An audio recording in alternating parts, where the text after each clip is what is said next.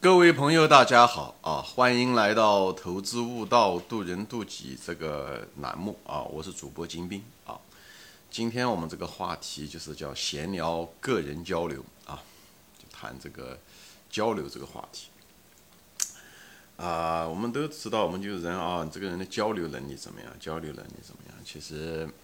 这这地方谈到的就是一些人与人之间的交流啊，不谈到国家的层面啊，主要是个人。啊，这个节目，呃，这个其实这个能力，其实是个非常重要的一个能力啊。很多，我想过来人对这个能力的重要性，嗯，可能要比一些年轻人可能对它的重要性研究的更多啊。其实人生啊，其实最重要的有一个东西很重要，但是人控制不了的，就是运气。运气啊，人控制不了，而交流的这个能力。这个交流可以给你带来的好处，呃，介于你的勤奋和你的运气之间的某一种能力。说白了啊，我个人认为是一种杠杆，啊，交流是一种杠杆，是什么意思呢？并不是说你更加拉关系啊，或者是利用别人的资源啊，这地方不是这个意思。比方交流吧，交流就是获，说白了就是一种获取，跟别人谈话，对不对？啊，获取某一种呃间接经验。啊，或者某一种间接经验，这是一个非常大的好处，这就是一个杠杆啊。杠杆什么意思？就是你可以借用一个你本身不直接拥有的某一种优势，你可以借用它，以后可以达到自己的某一个目的，而呃或者达到自己的某一个目标，或实现自己的某一个目标。而这种目标很可能是通过自己的本身的能力，可能不一定能达得到的。啊，这就是间接经验，对不对？这个经验你可能本身没有，当你跟别人交流，跟别人一个长谈谈话，无论是在网上也好，还是面对面的谈话也好，或者甚至看书，对吧？这看书也是一种交流，只是这种交流是呃单向的，对不对？人家写下来一个东西，你在看啊，你是呃接收它啊，这就不算是双向的啊。这地方更多的讲的交流是双向的，呃，所以这是一种获取间接经验。这种经验你不自己本身不是你内生出来的一个资源，而是借用。说白了，你就是借用了别人的资源和经验。所以这个是一个非常好的一个获取资源的一种方式啊，间接经经验。另外呢，就是交流一个非常好的一个东西呢是什么呢？就是你通过跟别人交流呢，你就可以确认或者否定自己啊。比方说，你有一种想法或者一种做法，呃。什么东西？你当你跟别人把你的想法或者东西说出来的时候，你可以，呃，无论是确认也好，是否定也好，就是通过第，就是第二个人吧，啊，从第二个角度来思考，啊，我前面说了一个人看这个世界，一个角度，一只眼睛看这个世界很危险，就是很容易偏颇，这就是为什么我们为什么长两只眼睛的原因，啊，嗯，一个人看这个世界很容易产生一些偏颇。就是偏信则暗，他讲的也是这个东西，所以他需要第二个眼睛。而那只第二个眼睛不一定是说他比你聪明或者水平比你高多少，但是他很可能给你降低了某一种风险，因为不识庐山真面目啊，只缘身在此山中。人就是因为我们容易把自己给套住，所以自知之明的人毕竟是少数。何况我们每个人的角度都是有限的，所以这就是为什么，就是从逻辑上来说，就是我们需要一个第二只眼睛啊，第二只眼睛。当然，希望在这只第二个角度、第二个眼睛，嗯，越呃越清澈越好，越客观越好，呃，越有深度越好。但是需要这个，所以这就是为什么我们需要不断的想获得别人的反馈啊，听别人的意见，听别人的批评。讲的就是这个东西，这是一个非常好的一种低成本的一种增加你认知，或者是呃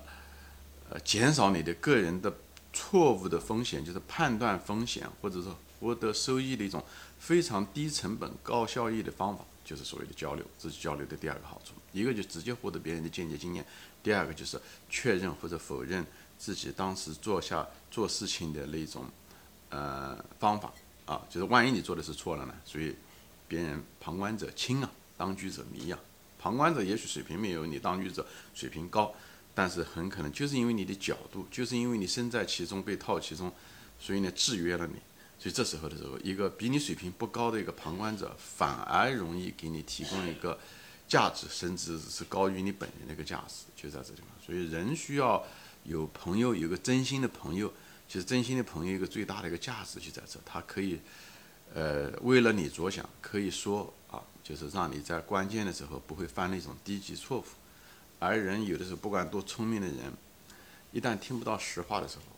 很多聪明人因为情绪的原因，因为利益的原因，反而容易犯那种低级错误。所以一个朋友不一定要多，但是一个真心的朋友是人生中一个还是很重要的一个，呃。啊，一个必不可少的一个东西，好吧？所以呢，我这地方就稍微展开，把这个交流的重要性说一说啊。那么在传统中，比方说是说，呃，中国就是古今中外吧，特别是中国这几千年的这个传统社会中，你会发现一个特点啊，就是天才啊，就是天才，就天才的意思就是他水平比别人一般的水平高的人，往往这种人呢，他给人的感觉好像他不爱交流啊，不喜欢交流。其实这个地方并不是因为他不喜欢交流，因为当年以前的时候没有互联网，没有交通不是特别方便的时候，嗯，他往往生活在一个普普通通的一个村庄，那些人可能书书都没读过，所以你可以说是，所以很多人看到他这种啊恃才自傲的一种感觉，其实不是，这是给你的一种感觉，人家恃才自傲。其实往往有才能的人都是聪明人，而聪明人。他对这些这些方法都都计较过的，就是他都想过好处坏处，这件事情做有什么好处，不做有什么坏处，做有什么对不对？就是不做有什么坏处，不做有什么好处，这个这个呃拿捏他都经历过的啊。他为什么嗯不跟不愿意跟别人这个周围的人交流啊？就是的原因还是因为周围的人相对来讲层次比较低，他并不是瞧不起别人，他只所以你给一种感觉好像是瞧不起别人。实际上是什么呢？因为他成本比较高，对吧？你周围人如果水平低，他如果花了时间，因为人的最宝贵的还是生命。如果他花了很多时间来跟别人交流，最后没有得到得到的利益吧，或者是得到的好处，或者是得到的东西，跟他的时间成本比起来，如果不划算，那他很可能就不会做这件事情去，对不对？呃，更何况如果，对不对？他水平又比较低，他提供了一些错误的一种想法，而人啊都容易从众。你如果听了三个，比方说这些人水平都不怎么样，但是你听了那三个人的观点都是错误的观点，但是他们却是一致的，所以你人容易从众，也容易被误导。啊，就是中国古代不是有一句话叫做“三人成虎”，讲的就是这个东西啊。大街上面本来就不应该有老虎，但是第一个人、第二个人、第三个人都说是这样子，那么你也就开始害怕。就是以前对吧？就是这样，就是。所以这个就成本比较高，所以呢，一般的水平高的，你讲能力也好，天才也好，他当他水平比较高的时候，给人感觉他比较傲慢，他实际上并不是他傲慢，就是不划算，就是花了时间啊，花了精力啊去弄啊，最后得不偿失，时间花了，甚至还被误导，所以这就是为什么导致了他们不大愿意去交流的原因。看看上去这个人好像这个性格冷漠啊、孤傲啊等等这样子啊，其实不是这么回事情，因为真正的。你如果翻看历史书的时候，真正因为正是因为，在古代的时候，这种就是你讲能力高的高手也好，他们只是因为因为交通的原因无法打电话，无法像我们现在互联网一样的，对不对？所以呢，又没有报纸可以看，所以他们之间啊，就是真正的高手，他们离得很远。所以呢，他们就是哪怕是为了一个见另外一个高手的时候，他们都是很老远的，哪怕那时候交通也不方便，去一个地方一。对不对？可能要走几个星期、几个月，也许会拜访另外一个天才啊。当年刘备、三顾茅庐也是走了很远，对吧？找诸葛亮，那时候都骑马走路啊，时间，所以那时候的成本更高啊，不像我们现在走几百里路是上天，对不对？一一个高铁一个小时可能就到了啊，成本是很低的。就是我讲的是生命成本和时间成本就很低的。所以古代的时候，其实正正好相反，那些真正有才能的人。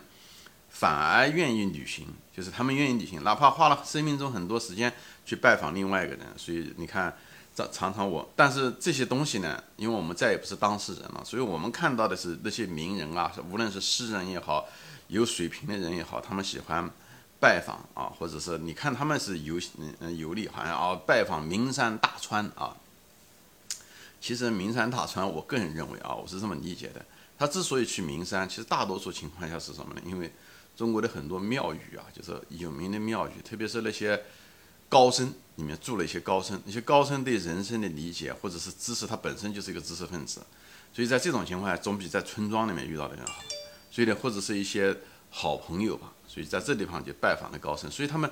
名川高山都有高僧啊，五台山也好，普陀也好，对不对？九华山也好，中国以前的时候各种各样的庙宇，所以在那个地方就是，哎，呃能够跟高僧哎，哪怕走几天遇到了高僧，能够有一个非常不错的一个长谈，可能在一起谈话只能几个小时，对不对？但能够获得很多东西，所以他们愿意花很多的生命的时间去交换，所以这些。有能力的人或者是水平高的人，并不是因为他们性格上的缺陷、孤傲啊、看不起人，或者是怎么说，而是纯粹是个经济原因啊。所以喜欢遍访名山大川。大川，我个人这么认为啊，大川并不是因为景色好看 啊，名川名山也不是因为仅仅是景色好看这么去。大川是因为什么呢？以前的时候，古代的时候，交通不方便啊，陆地交通其实很不方便的。如果是骑马坐了一下，那时候路都是一下雨都很很泥泞的，又不是水泥地，又不是柏油马路，又不是高速公路，而且走路又颠簸，特别是下了雨以后，地上都是很泥泞，一干了以后，咱们都知道坑坑洼洼的，以后坐了马车，其实成本也很高啊，你得雇个马夫吧，对不对？来来回回颠，一天还走不了几几嗯几十里路，对不对？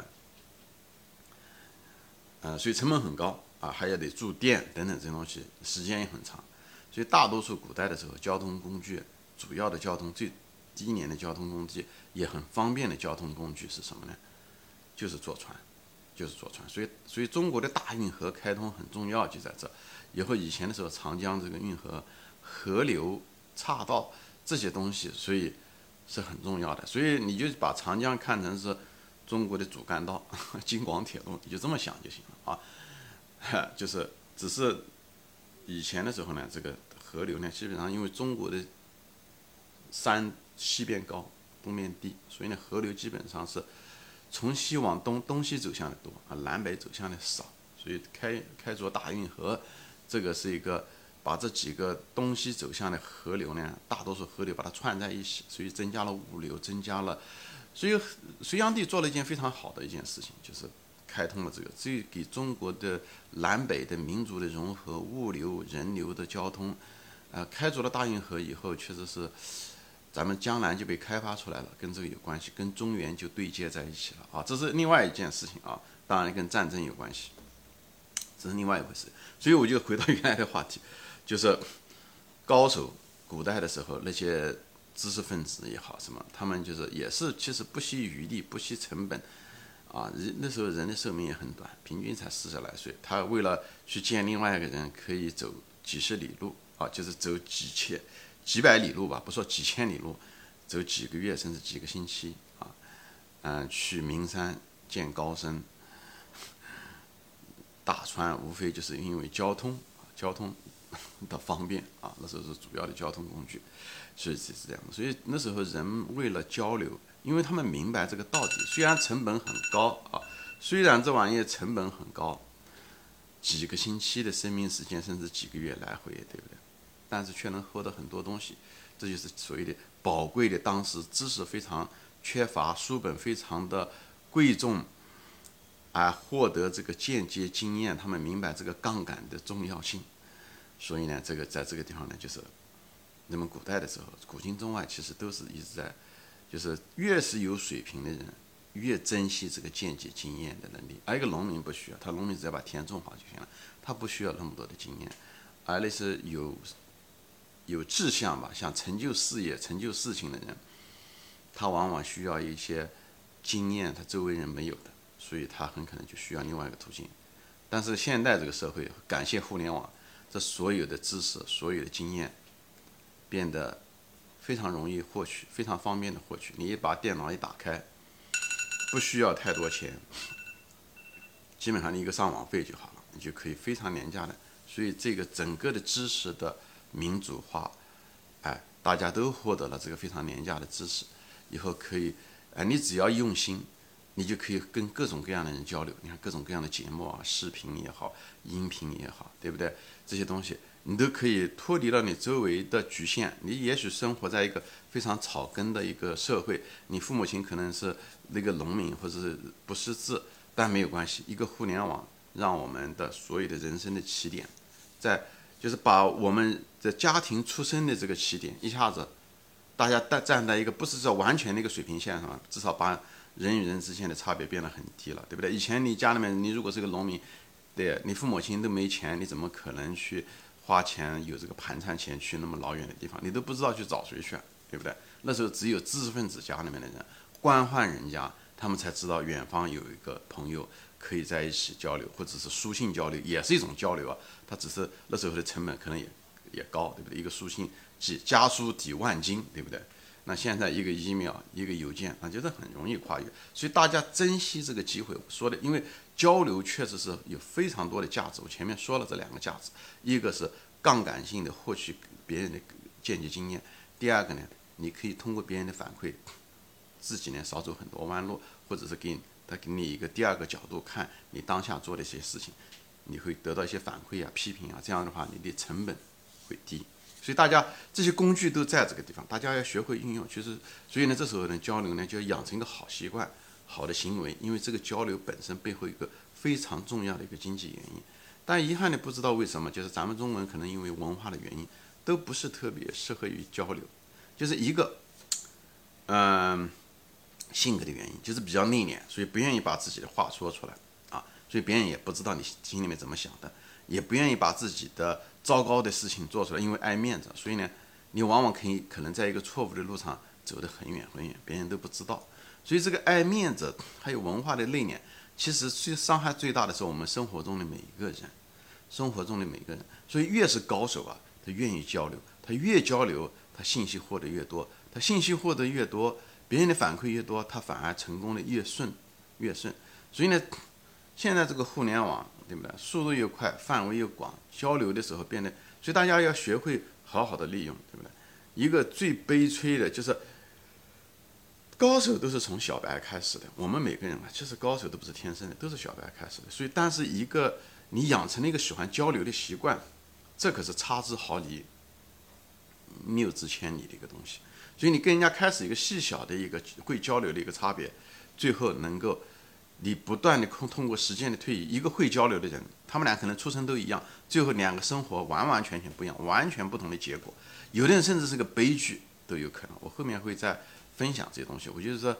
而往往另外一个人呢，他往往是变成，就是因为他一个微小的一个习惯，喜欢交流，哪怕是跟身边人也好，网上交流也好，他慢慢慢慢的，随着时间，时间就是一个神，他就像一个复利一样的，最后你会越交流，你懂得越多，你。越容易改正，以后呢，你会基数越大，以后你越得尝到甜头，你就越愿意交流，以后呢，你会越厉害。而那种不愿意交流的人呢，他也更觉得没有必要交流，啊，他别他觉得没有必要，因为他没得到好处，他没尝到甜头，所以越来越不交流。最后呢，他的生活呢，这路呢是越走越窄。而另外一个人呢，他可能就是走的是越走越宽，好吧？今天我就暂时分享到这里啊，我还没说完，谢谢大家收看，我们下次再见，欢迎转发。